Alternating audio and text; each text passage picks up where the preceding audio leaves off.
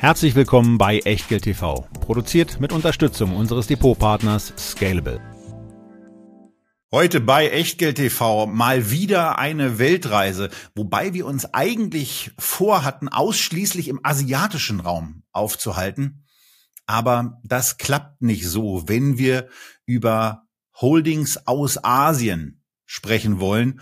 Und das tun wir heute, das tun wir Anfang kommender Woche denn das ist eine Asia Holdings Doppelfolge, wie immer präsentiert von Scalable und wie immer natürlich auch mit dem hier, unserem Disclaimer. Ein kurzer Risikohinweis. Bitte beachtet, dass wir keine Anlageberatung erbringen und auch keinerlei Aufforderung zum Kauf oder Verkauf von Wertpapieren geben. Wir unterhalten uns über Geldanlage und mögliche Investments und ihr macht daraus bitte, was ihr für richtig haltet. Denn jede Entscheidung, die ihr trefft, ist allein euer Risiko und wir übernehmen für die Inhalte und die Unterlagen in der Sendung und auf der Website keinerlei Haftung. Zum Nachlesen gibt's diesen Disclaimer auf www.echtgeld.tv slash Disclaimer. Mein Gott, wie technokratisch. Asia Holdings Doppelfolge. Ich nenne das einfach Yam Yam Woche bei Echtgeld TV, aber nicht mit dem Samurai Burger, sondern mit zwei Holding Aktien. Eine davon hatten wir erst vor einem halben Jahr hier in der Sendung, als wir schon mal auf Holdings geschaut haben.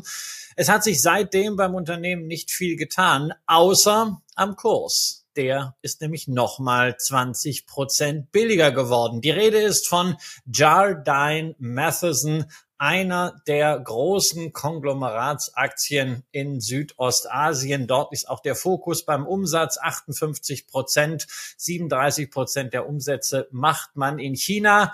Die Gesellschaft selbst ist de jure auf den Bermudas ansässig und äh, in Hongkong haben sie ein Headquarter. Gelistet sind sie in Hongkong und Singapur, aber ihr könnt die Aktie natürlich auch beim Scalable Broker erwerben. Eine Aktie mit riesigen riesige Tradition, denn die Wurzeln des Unternehmens, das wollen wir euch nochmal in Erinnerung rufen, liegen bereits im 18. Jahrhundert bei William Jardine, dem Namensgeber, ein Mediziner aus Edinburgh, der sich dann als Opiumhändler betätigt hat, unter anderem Lobbyist für den ersten Opiumkrieg zwischen den äh, Chinesen und Großbritannien war 1840 so ungefähr und darauf dann, tja, ein richtiges Imperium gegründet hat und seine Nachfahren sind immer noch Großaktionäre dieses Unternehmens mit 20 Prozent. Inzwischen reden wir hier über 12 Milliarden Dollar Marktkapitalisierung. Dollar wird uns hier generell begleiten, denn sowohl die Börsennotierung in Singapur erfolgt in US-Dollar, als auch die Bilanzierung und ganz wichtig bei beiden Holdings, über die wir heute sprechen, ein anderes Thema, nämlich die Dividende. Tja, Tobias, was ist denn jetzt alles so drin in dieser Holding? Oder wollen wir es ein bisschen einfacher machen und sagen, was ist nicht drin? Ja, äh, das ist, das ist witzig, weil den Auftakt-Gag, den hatten wir in der Tat genau beim letzten Mal. Ich verzichte jetzt auf weitere Ausführungen zum Opiumkrieg und was das mit den Chinesen gemacht hat. Da einfach nochmal in der letzten Folge nachgucken. Wir wollen jetzt in der Tat mal ein bisschen, bisschen einsteigen in das, was, was hier so, was hier so losgeht. Wir sind leider in der Situation, dass dieses Unternehmen noch keine Zahlen für äh, das Gesamtjahr gemeldet hat. Das dauert noch ein bisschen. Das ist ja auch bei diesen, bei diesen äh, Konglomeraten ein bisschen mehr Rechenarbeit. Und die haben hier eine ganze Menge zu rechnen. Wir haben schon bei der letzten äh, bei der Erstvorstellung äh, auf, sind wir auf diese Astra-Unit, äh, Christian, eingegangen wo man ja, wo man ja gleich mal zu Beginn äh, sich so denkt nach dem Motto, ah, das habe ich doch mal aus Europa gehört und dann feststellt, ach so, das ist eine andere, das ist eine Beteiligungsbude in der Beteiligungsbude. Ähm, also Bude ist natürlich arg despektierlich, aber unter unter Astra äh, sind eben verschiedene Geschäftsbereiche angesiedelt. Also ihr seht Automotive, wenn ihr die Unterlagen ähm, oder wenn ihr das Video live guckt. Ansonsten ähm, sei für die Podcast-Zuhörenden gesagt, dass ich hier gerade eine IR-Präsentation von denen durchgehe, wo der Automotive-Bereich aufgeführt ist, wo Financial Services aufgeführt sind, wo ein Agribusiness, ein Infrastrukturgeschäft, okay, ähm, jetzt mit ein bisschen niedrigeren Anteilen äh, dabei ist und dann auch Heavy Equipment, Mining, Construction and Energy. Ähm, und das, das ist alles in einer in einer Gruppe zusammengefasst, ähm, wo man wo man im Grunde genommen so, so ein für mich in der in der IR-Präsentation so einen kleinen Anfangsschock erhält, äh, weil da eben ein, eine Beteiligungsgesellschaft mit dabei ist. Und dann geht's eben weiter über, über Hongkong Land, auf die wir gleich noch ein bisschen eingehen, ähm, Immobilienunternehmung, äh, auf Jardine Motors, äh, wo dann eben auch äh, das Thema Automobilindustrie nochmal mit drin ist. Es geht in den Bereich Jardine Pacific, wo, naja, auch da wieder verschiedene Sachen angeordnet sind, ob ein Joint Venture mit, mit Schindler oder Transportservices und Restaurant-Businesses. Also alles eine äh, ne, ne ganze Menge an Ansammlungen von, von verschiedenen Sachen. Und damit ist es dann eben nicht fertig. Wir brauchen jetzt nicht alles durchgehen, wobei, wobei so diese, diese Luxusperle, äh, die will ich schon nochmal äh, speziell nennen auch ähm, wenn der wenn der Beitrag jetzt nicht so ähm, insbesondere wenn man sich anguckt was ist eigentlich der, der Gewinn, der dann beigesteuert wird, der Total Underlying Profit, und der war auch mal ein Verlust, der betrug im ersten Halbjahr 23, ähm, 28 Millionen und von daher ist es da eher vernachlässigbar. Aber die Rede ist von, von der Mandarin Oriental Group, ähm, einer tollen Hotelgruppe mit Luxushotels quer über den Globus und die ist da eben auch mit drin. Aber ähm, also das hier, Christian, du hast es ja durch die durch die durch die Anmoderation auch schon gesagt, ähm, was ist eigentlich nicht drin? Äh, das ist hier wirklich mal das, was man unter einem gemischt Warenladen äh, verstehen kann und was das Ganze eben wirklich auch kompliziert und schwer verständlich und durchschaubar macht, sind diese diese Ansammlungen dann eben insbesondere in einer Astra, wo dann auf einmal wieder mit Unterbeteiligung gearbeitet wird. Das macht es schwer durch, zu durchschauen und auch ein bisschen anstrengend. Ja, das äh, muss man leider wirklich sagen. Früher war es ja äh, noch ein bisschen komplizierter, vielleicht aber auch einfacher, weil es gab zwei äh, Jardine-Aktien. Es gab noch eine Jardine Strategic, die hat man dann vor einigen Jahren verschmolzen, aber dadurch sind zwischen diesen einzelnen Gruppen auch noch immer über Kreuzbeteiligung. Manches davon, was du erwähnt hast, ist ja selber börsennotiert und wenn man an Mandarin Oriental nicht nur als Brand und für schönen Urlaub interessiert ist, sondern sagt, na, das könnte doch eigentlich auch mal ein Geschäft sein, was mal wieder anspringt. Na, da kann man auch die Aktie selber kaufen, war allerdings in den letzten 15 Jahren, äh, ne, eigentlich sogar 20 Jahren nicht wirklich vergnügungssteuerpflichtig. Da hat sich nämlich per Saldo nichts getan. Also das, was wir im Luxusbereich ansonsten gesehen haben, ist hier dran vorbeigegangen. Im Konglomerat Jardine Matheson geht das unter. Da sind es nämlich nur 1,2 Prozent Umsatzanteil, also fast schon eine Rundungsdifferenz. Man tut sich wirklich schwer, hier zu erkennen, wo liegt der Fokus. Es ist alles außer, ja, das muss man sagen, Technologie alles, was getrieben ist von Plattformen, von E-Commerce, von Hardware, von Software, das kommt natürlich in Anwendungen vor. Man hat auch einen oder anderen Hightech-Maschinenbauer mit drin. Man hat äh, im Bereich der Mobilität einige Anwendungen. Man ist beteiligt an der digitalen Bank in Indonesien. Aber das, was man so klassisch als Tech bezeichnet, das ist hier eben nicht drin, sondern es ist gute Old Economy, was ja nicht schlimm ist, wenn diese Old Economy auch ordentliche Zahlen abliefert. Und da muss man auf der Positivseite hervorheben, Free Cash Flow, also das, was hinterher für uns Aktionäre auch wichtig wird, wenn es um die Dividende geht, das ist etwas, wo man kontinuierlich abliefert. Dreieinhalb bis vier Milliarden Dollar pro Jahr.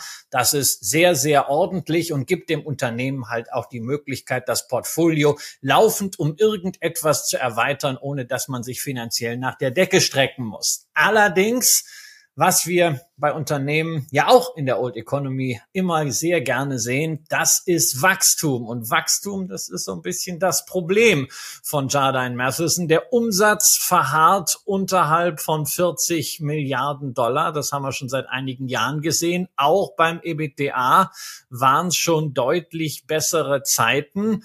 Das heißt, die eigentlichen Treiber einer steigenden Aktienkursentwicklung, die haben wir hier nicht. Und demzufolge, tja, sieht's mit der steigenden Kursentwicklung eben auch schlecht aus. Es gab großartige Zeiten für die Aktionäre von Jardine Matheson, aber diese großartigen Zeiten sind eben jetzt schon seit einigen Jahren vorbei. Seit 2010 ist der Kurs per Saldo nicht vom Fleck gekommen. Das gesamte Plus kommt also aus der Dividende. Ja, wer also die Aktie irgendwann 2008, 2009, 2010 gekauft hat, der kann heute sagen, naja, ich habe sie ja komplett finanziert bekommen durch Rückflüsse aus der Dividende und habe jetzt quasi so eine Option at Zero Strike. Aber mehr ist halt auch nicht, während die Börsen drumherum geboomt haben.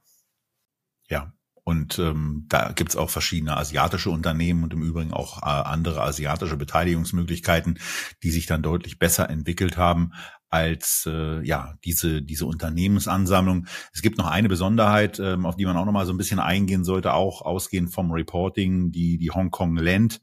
Ähm, also wo es zum einen um Investment Properties geht, um äh, Development Properties, ähm, die ist eben auch angegeben mit einem äh, mit einem Net Asset Value äh, per Share, äh, wo also die ist auch separat notiert und der wird hier angegeben mit 14 Dollar 51.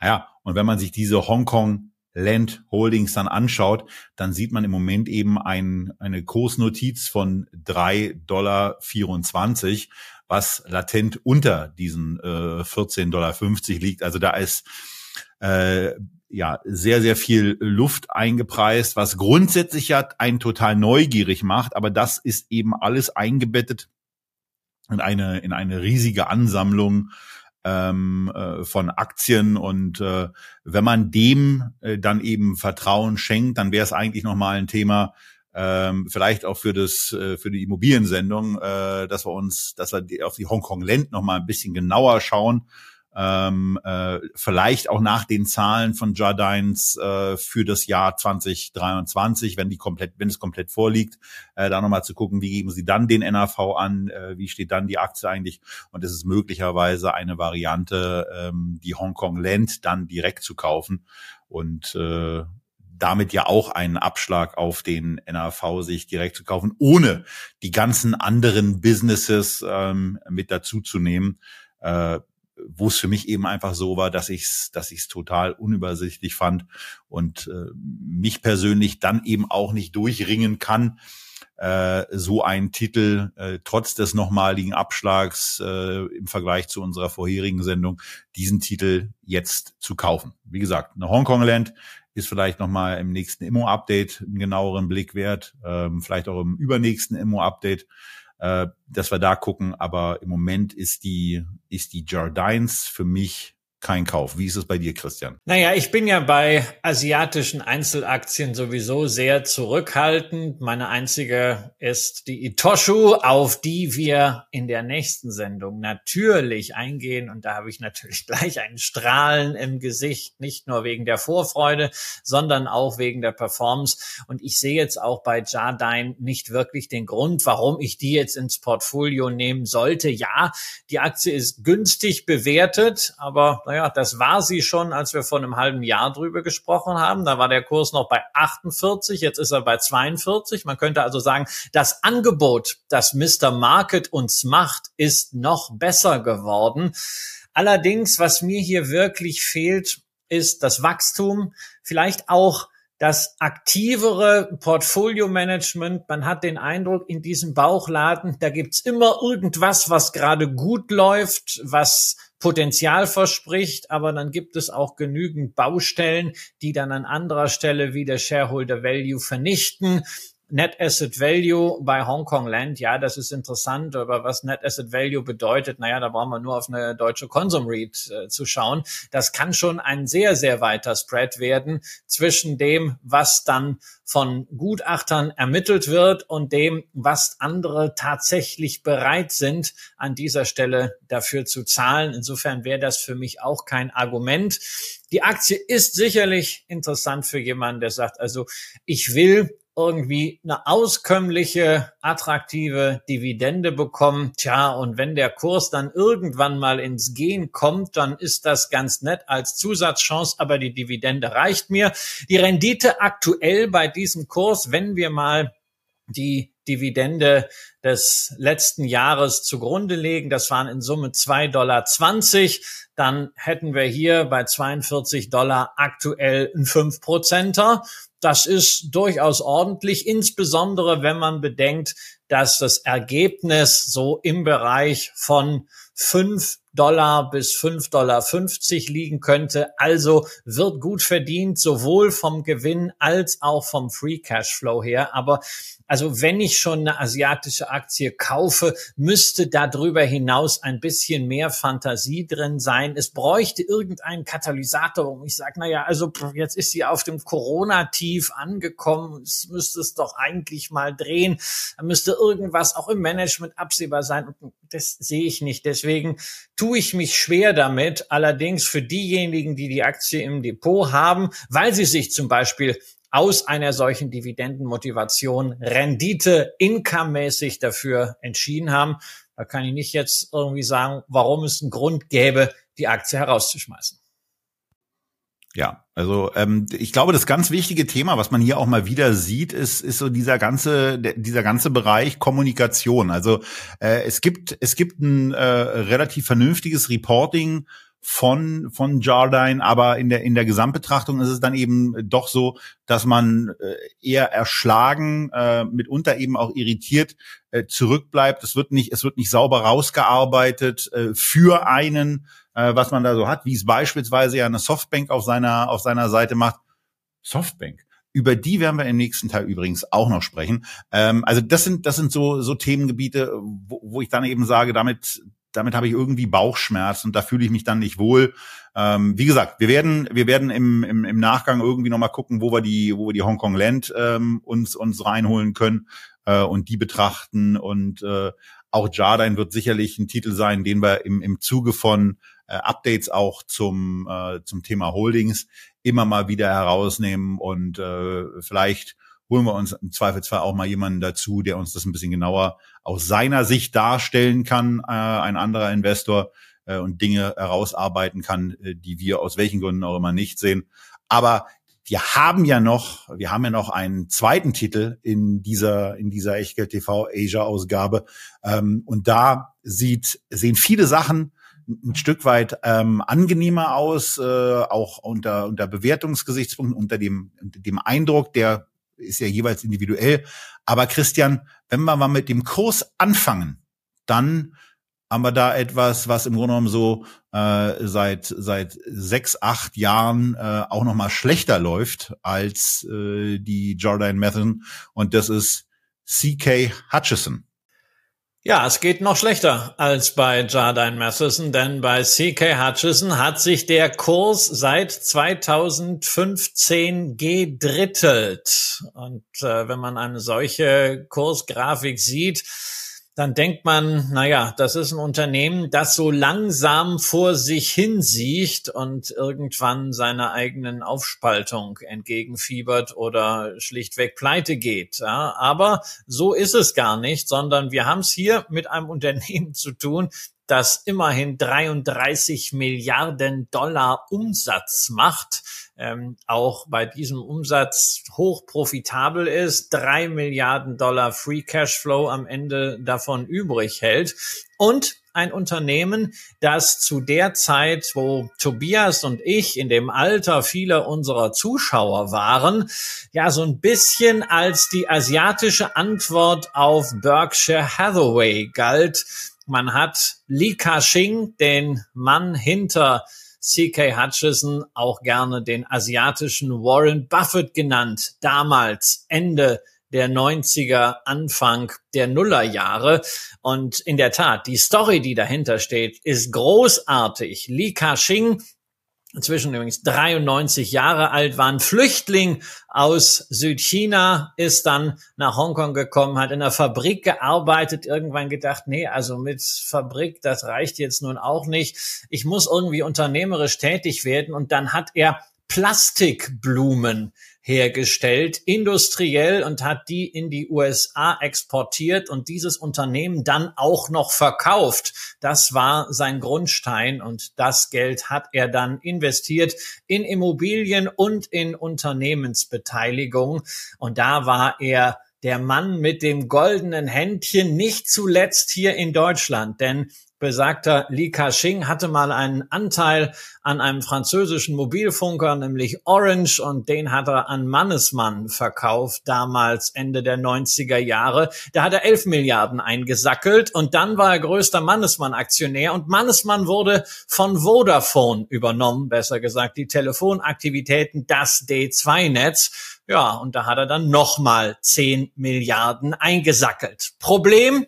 Irgendwie scheint ihn zumindest mit Blick auf die Börse das Fortune verlassen zu haben. Wenn man aber mal in das reinschaut, was CK Hutchison heute darstellt, stellt man fest, ja, breit diversifiziert, aber mit vier wesentlichen Geschäftsbereichen deutlich übersichtlicher und eigentlich kapitalmarktkonformer positioniert als eine Jardine Matheson.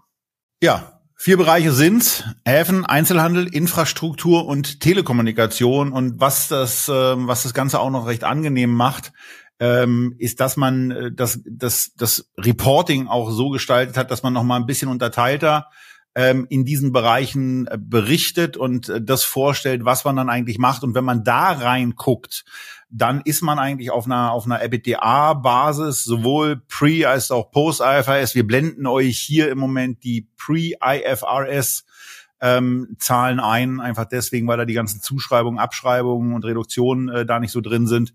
Ähm, ist schon sehr beeindruckend. Also wenn man sich dieses Ports and Related Services anguckt, wo dann eben knapp 20 Milliarden Hongkong-Dollar Umsatz gemacht werden, da bleibt eben schon mal ein EBITDA hängen von 6,5 Milliarden und auch das EBIT, also nach den, nach den dann normal stattfindenden Abschreibungen sind es immer noch 4,3. Und so könnt ihr mit einem Blick auf und in die IR-Präsentation eben erkennen, dass da eine ordentliche Profitabilität anliegt, die okay im Retail-Bereich, also im Einzelhandelsbereich äh, geringer ist. Aber wenn man sich mal Einzelhandel vergegenwärtigt, dann ist das ja auch ein Geschäftsfeld, was durch durch verschiedene Entwicklungen, insbesondere ähm, das Online-Geschäft äh, bedroht und äh, in seinen Margen angegriffen wird. Also von daher, die machen zumindest da noch ein EBITDA und die machen da zumindest noch ein EBIT. Also vor dem Hintergrund eigentlich schon mal relativ beeindruckend. Und auch wenn man, wenn man auf die Zahlen blickt, wo wir hier ein bisschen was rausgeschnitten haben ähm, aus einem aus einem Zeitraum, wo es nochmal diese Umgruppierungen gab, über, über die Christian gerade schon gesprochen hat, dann sind wir hier eben ab dem Jahr 2016 und bis, äh, bis eben heute in einer Situation, wo man sieht, dass zumindest unter Bewertungsgesichtspunkten ja keine Multiple Expansion stattgefunden hat, sondern wir eine eine ein Zusammenziehen äh, der der Vervielfältiger ähm, haben und das äh, Kursgewinnverhältnis, was zum Beispiel im Jahr 2017 bei 12 lag, im Moment eben in einer Region von 7,6 angekommen ist. Und ähm, bei einem bei einem Kurs äh, von von aktuell eben 41 Dollar ist es äh, eine eine Situation, wo man, äh, wenn man dann auch die Fortschreibung, denn hier gibt's Analystenmeinungen, äh, die die dann zumindest in den nächsten Jahren, in den nächsten Jahren zeitnah die sieben äh, Dollar sehen, wo man dann eben einfach auch sagen muss, okay. Also bei sieben Dollar gegenüber einem 41er, einem 42er Aktienkurs, äh, das ist ja dann schon mal etwas, wo man sagt, also mit einem absehbaren KGV von sechs, ähm, da wird man zunächst mal neugierig und ähm, fragt sich dann, was sind eigentlich die Gegenargumente? Und dann guckt man so ein bisschen in die Reportings rein, die wir eben ja schon zumindest mal an einer Seite auch gemacht haben. Ähm, man findet da aus meiner Sicht nicht so viele Gegenargumente. Es gibt natürlich immer diesen, diesen Malus, den, den, den Hongkong-Titel im Moment haben. Aber wo ich jetzt gerade sehe, dass Christian schon wieder so ein bisschen mit dem Kopf wackelt und kritischer guckt. Ähm, äh, was sind denn so die dir ins Auge fallenden Gegenargumente zu einem Investment in CK Hutchison? Also was wir hier natürlich sehen, ist wieder starken Free Cashflow, drei Milliarden Dollar. Äh, das ist äh, großartig. Ja, ich meine, wenn wir das allein mal vergleichen, drei Milliarden Dollar im Konzern, du hast eben für die Hafensparte das EBITDA genannt. Ja, also aus dem EBITDA dann Free Cashflow zu machen, ist hier nicht ganz so einfach. Insbesondere bei so investitionsintensiven Geschäften wie Häfen oder auch der Infrastrukturbereich, wo man sich eigentlich mit allem beschäftigt, was mit Energie zu tun hat, äh, Wasser, Wasserstoff, äh, auch Transport von äh, äh also Pipeline-Systemen und äh, CO2-Storage. Das braucht natürlich immense Investitionen, aber das ist natürlich kein Grund, warum man diese Aktie heute mit dem KGV von unter sechs bezahlt, während man 2017 einen Zwölfer draufgeschrieben hat. Aber ein Thema, was wir auch schon bei Jardine Matheson hatten, ist Wachstum. Das sucht man nämlich vergeblich in diesem Konglomerat. Seit 2016 33, 31, 35, 38, 34, 36, 33. Das waren die Umsätze in Milliarden Dollar. Ne? Bei 33 ging's los, jetzt sind wir wieder bei 33. Dazwischen sieben Jahre die ja auch in Asien Inflation hatten und äh, da ist beim Umsatz nichts passiert. Kann man ja sagen, na ist ja nicht so schlimm, wenn die sich denn dann rentabler aufgestellt haben. Naja, also Net Income, gucken wir auf das, was unterm Strich übrig bleibt. 4,2, 4,5, 5,0, 5,1, 3,8, 4,3, 4,7, 3,7. Ne? Ist jetzt auch kein Wachstum. Das heißt, da hm, fehlt irgendwie auch diese Triebfeder. Aber auch das ist kein Argument, warum man das Unternehmen wirklich einer, ja, wortwörtlich Multiple Depression unterzieht. Denn das wird, sieht ja wirklich deprimierend aus. Insofern können es eigentlich nur zwei Themen sein. A, ja, der Handelsplatz Hongkong, der wird ja allgemein abverkauft, weil alles, was mit China zu tun hat, an der Börse eben nicht mehr wohl gelitten ist. Und ja, über eine Trendwende können wir jetzt viel orakeln. Und dann das andere Thema, dass man vielleicht befürchtet, dass die Assets, die GK Hutchison in China hat, wenn dieses Land uninvestierbar wird, eben auch davon betroffen sein könnten, dass man die entsprechend abwerten muss. Allerdings fährt man da ziemlich mit dem Rasenmäher drüber, denn eigentlich ist es etwas Etikettenschwindel, CK Hutchison hier in die Yam-Yam-Wochen einzusortieren. Denn so asiatisch wie die Firma aussieht, ist sie gar nicht. 50 Prozent der Umsätze werden nämlich in Europa gemacht. Haha, ja, und zwar nicht nur mit äh, Häfen wie in Barcelona, übrigens auch in Duisburg, in Rotterdam oder in Wilbrück, sondern zum Beispiel auch in der Handelssparte, wo man unter anderem 40 Prozent an, Achtung, Rossmann hält. Auch der Telekommunikationsbereich hat einen sehr, sehr starken Fokus auf Europa, UK, Italien, Schweden, Dänemark, Irland mit insgesamt 40 Millionen Kunden. Das heißt, wir haben es also mit einer asiatischen Firma zu tun, die sehr, sehr stark in Europa fokussiert ist, auch ansonsten weitere 17 Prozent der Umsätze in Asien und Australien ex-China macht, bleiben also nur sechs Prozent wirklich auf dem chinesischen Festland, acht Prozent in Hongkong. Das heißt also, dieser direkte, indirekte China-Anteil ist 14 Prozent. Tja, und wer so ein bisschen mitkalkuliert hat, 50 plus 17 plus 6 plus 8, hm, da fehlt doch was. Naja, das ist so ein bisschen die Blackbox. Es gibt nämlich einen fünften Geschäftsbereich, den würde ich am liebsten Jardine Matheson nennen. Man könnte ihn auch Bauchladen nennen. Äh, C.K. Hutchison sagt äh, Investments, Finance and Other.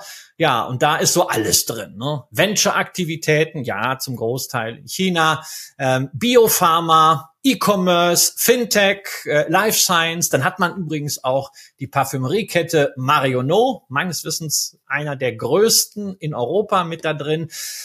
Also das ist natürlich auch nichts, was jetzt Bewertung schafft. Nichtsdestotrotz, warum dieses Unternehmen so abverkauft wird, hat für mich fundamental keinen ersichtlichen Grund.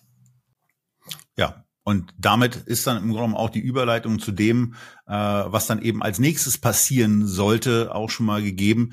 Denn damit, äh, damit wir diese Sendung auch mal wieder mit einer, mit einem, mit einem Kauf entsprechend untermauert haben und wir ja das Thema Holdings ähm, von euch des Öfteren bekommen haben, äh, ist dann eben der Moment gekommen, wo dann mal wieder ein Kauf ansteht. Und wenn es dann um das Thema Kauf geht, ist es an der Zeit, etwas vorbereitet zu haben. CK Hutchison ist eben im Scalable Broker hier schon mal aufgerufen. Weiter unten dann eben auch mit Dividendenzahlen, mit Dividendenschätzungen. Äh, wo ihr ein paar Analysten ähm, auch seht und äh, wo wir dann vor allen Dingen in der Situation sind, dass wir, dass wir jetzt hier diese Kauforder mal platzieren und äh, im Grunde genommen wieder mit einem Zielbetrag von sagen wir mal 1100 so rangehen. Was gibt's da an Stücken? 220 ist doch eine schöne und brauchbare Stückzahl. So, und ähm, jetzt machen wir das hier einfach so. Der Spread war eben ein bisschen größer gelagert, von daher äh, gehe ich hier mal mit vier, fünf und ach, das hat sich bei Hyundai schon nicht so gut gemacht, dass ich einen, dass ich mit einem limitierten Kauf das Ganze gemacht habe. Wir wollen die Aktie haben, sie wird zu einem günstigen KGV erworben. Also von daher lassen wir die jetzt schnell ausführen. 4,98,8 ist der aktuelle, war die aktuelle Quotierung. Und ähm, natürlich machen wir keine Absicherung, denn das ist eigentlich eher so ein Thema, wo man, wenn sich zumindest umsatzseitig und von der Profitabilität keine Überraschungen auf einmal zeigen, wo man auch noch mal darüber nachdenken kann, diese Aktie dann nachzukaufen. Hier ist es jetzt eben im Moment erstmal so, dass wir, dass wir mit einer mit einer ersten Position drin sind. Ähm, wie gesagt, also äh, es gibt es gibt sowohl äh, Gründe hier eventuell nochmal nachzukaufen, wenn sich das Ganze schneller ähm, in die positive Richtung entwickelt, dann kann man nochmal eine zweite Tranche damit zunehmen und äh, genauso ist es möglicherweise auch nochmal, äh, wenn der grundsätzliche Optimismus erhalten bleibt, etwas, wo man darüber nachdenken kann, wenn es dann soweit ist, ob man eine solche Position nicht verbilligt. Und naja, das Thema Holdings ist regelmäßig bei euch in Kommentaren und auch in anderen Interaktionen genannt. Von daher wird uns das ab sofort eben einigermaßen regelmäßig auch begleiten. Und ähm, das ist die Position, die wir jetzt zusätzlich haben. Wir werden im Nachgang dann noch mal ein bisschen dann zusammensortieren, äh, was es da so alles gibt und äh, euch dazu auf dem Laufenden halten. Darüber hinaus wird der Kollege Kramer auf diese Art und Weise wieder ein bisschen mehr zum Dividendeninvestor. Denn wir haben es ja eben schon mal gezeigt, äh, für diejenigen, die die Charts verfolgen. Äh, die Dividende konnte nicht alles retten. Ähm, das auch wieder übliches Thema. Aber äh, jetzt, wenn du einsteigst, Tobias, äh, kannst du dich auf eine Dividendenrendite freuen, die durchaus oberhalb von fünf Prozent liegen könnte. In den Datenbanken sieht man ein bisschen mehr. Das erklärt sich daraus, dass es zuletzt 2,84 Dollar gab, was auf den Kurs von 41 Dollar, wohlgemerkt Hongkong-Dollar, aber da ist ja kein zusätzliches Risiko dann drin, äh, immerhin 6,9 Prozent ergäbe. Aber das kann auch mal ein bisschen weniger sein, weil man eben nicht nur die Aktionäre, übrigens zu 30 Prozent immer noch Li Ka-shing und seine Kinder, sein Sohn ist ja Chairman äh, des Unternehmens seit sechs Jahren. Man will damit nicht nur die Aktionäre glücklich machen, sondern man will natürlich auch weiterhin investieren und man will Schulden zurückführen. Das ist ja auch ganz wichtig, wenn wir auf Dividenden schauen. Nicht nur, dass die durch den Free Cashflow abgesichert sind, sondern dass das Unternehmen auch, naja, sagen wir es mal so, finanziell frei ist und nicht von Schulden erwürgt wird oder Gläubiger Schlange stehen hat, die sagen, naja, also bevor ihr jetzt Dividende zahlt, äh, zahlt mal lieber eure Anleihen zurück, weil wir geben euch kein neues Kapital. Das ist überhaupt nicht die Situation hier. Wir haben eine sehr, sehr solide Bilanz. In den letzten Jahren hat man die Schulden schon in US-Dollar von 25 auf 18 Milliarden senken können. Das ist bei einem EBITDA von 11 Milliarden sowieso schon recht komfortabel. Und dazu hat man ausreichend Liquidität, um theoretisch sämtliche bis 2027 fälligen Schulden zu tilgen, wenn man denn möchte. Kehrseite der Medaille, das, was Tobias ja sehr, sehr gerne mag bei niedrig bewerteten Unternehmen. Und damit haben wir es hier zu tun. Aktienrückkäufe, das machen sie mal, aber eigentlich eher symbolisch. Das ist bislang kein Element der Strategie. Aber Tobias, eine Frage muss ich noch loswerden an dich, insbesondere nachdem du ja auch die Geschäftsbereiche vorgestellt hast. Wo siehst du hier den Wert der Holding an sich.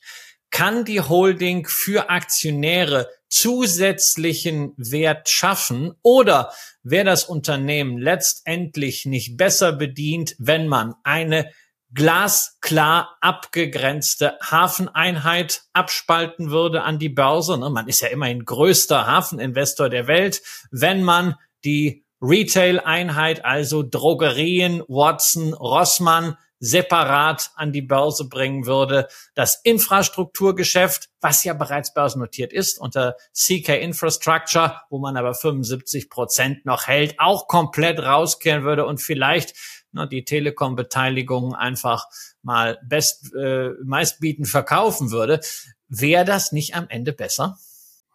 Das kann, das kann durchaus sein. Ähm, aber letztendlich ist es so, äh, das, es fängt, es fängt bei diesen Unternehmen ja eigentlich meistens damit an, dass man sich die Frage stellen muss, wird das, was man da eigentlich macht, sauber genug kommuniziert? Und wenn man, wenn man sich ein paar andere Seiten in, in dieser, in dieser äh, Übersicht hier anschaut, na ja, also da kommen dann schon so ein paar Zweifel aus. Ne? Also das wirkt auch so ein bisschen wie äh, Grafik-Grundkurs ähm, an der Volkshochschule und zwar im Jahr 1995. Ja, da ähm, muss man jetzt runterscrollen, um die Legende zu erkennen, ja, damit man weiß, was die Farben bedeuten. Ja, also, teilweise sind die Farben links und rechts doppelt belegt.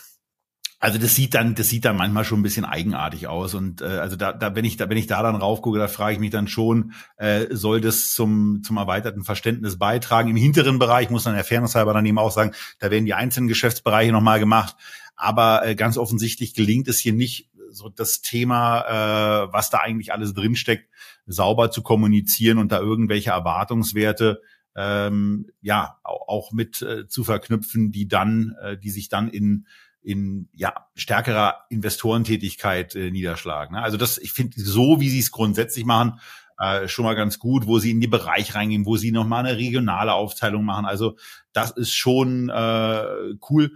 Mir geht's eben einfach so, äh, ähm, dass ich hier dieses, dieses gesamte Ding mit, mit diesem KGV eben einfach für, für zu niedrig und eben voll im, im, im, China-Malus-Status äh, sehe und vor dem Hintergrund dann einfach sage, naja, probieren wir es doch einfach mal mit der ersten Position. Hier kann es total gut sein, ähm, dass wir, dass wir alleine schon aufgrund äh, des China-Themas in drei oder sechs Monaten nochmal 10, 20 Prozent die niedrigere Kurse sehen ähm, wie das natürlich auch durch andere ähm, Einflussfaktoren ähm, entsprechend getrieben werden kann und zu stärkeren Kursverlusten führen könnte. Äh, aber ganz grundsätzlich, äh, ja, bin ich bin ich hier nicht so zwingend der Meinung, äh, dass man dass man hier über eine über eine Aufspaltung auch äh, konkret nachdenken muss.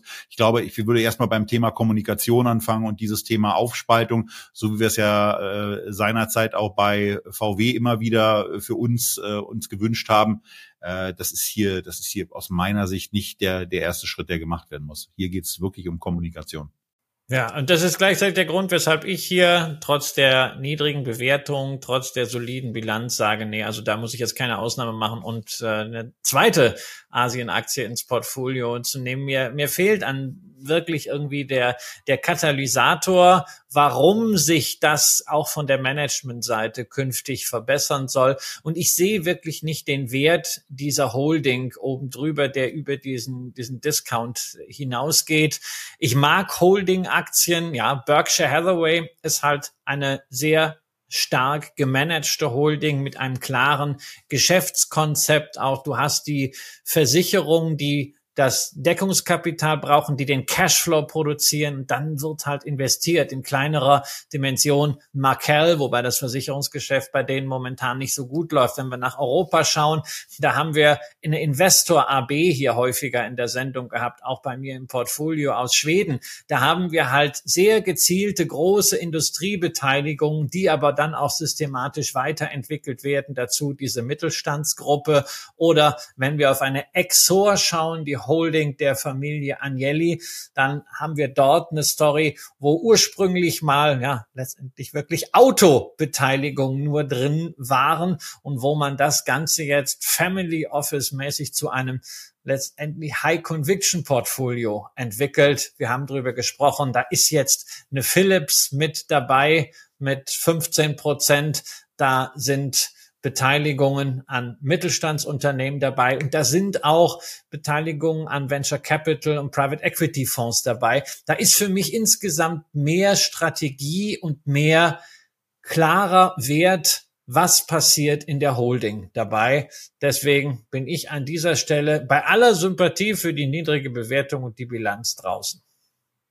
Zum Abschluss äh, sei nochmal eine, eine Grafik erwähnt, wo das Ganze auch nochmal gegenübergestellt wurde. Jordan Matheson, C.K. Hutchison und auch ähm, oder und dann gegenübergestellt gegenüber die Wertentwicklung, gegenüber der Wertentwicklung vom MSCI Asia Pacific, ähm, äh, wo, wo man dann eben sieht, dass äh, CK Hutchison auch da hinten dran hängt und äh, mit dieser insbesondere dann eben seit 2014 äh, ja, ins Desaströse gehende Wertentwicklung ähm, eben einiges an Aufholpotenzial hat ähm, und äh, mit einem Angleichen des Multiples in einer Richtung 10, ähm, aber auch gerne zurück in eine Richtung 12, äh, dürfte eine ganze Menge davon gehoben werden. Und äh, wir werden euch auf dem Laufenden dazu halten, wie sich das Ganze entwickelt und können bei der Gelegenheit eben auch schon eine Sache in den Raum stellen.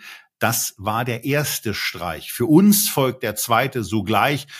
Für euch kommende Woche. Wir schicken euch aber diesmal, wenn ihr die Sendung sofort am Freitag guckt, etwas früher ins Wochenende. Haben es hier ein bisschen kompakter mit zwei Unternehmen gehabt, weil die zweite, der zweite Teil eben auch äh, so, ein, so ein Brecher werden würde, der die gesamte Länge auf irgendwie 90 Minuten treiben würde.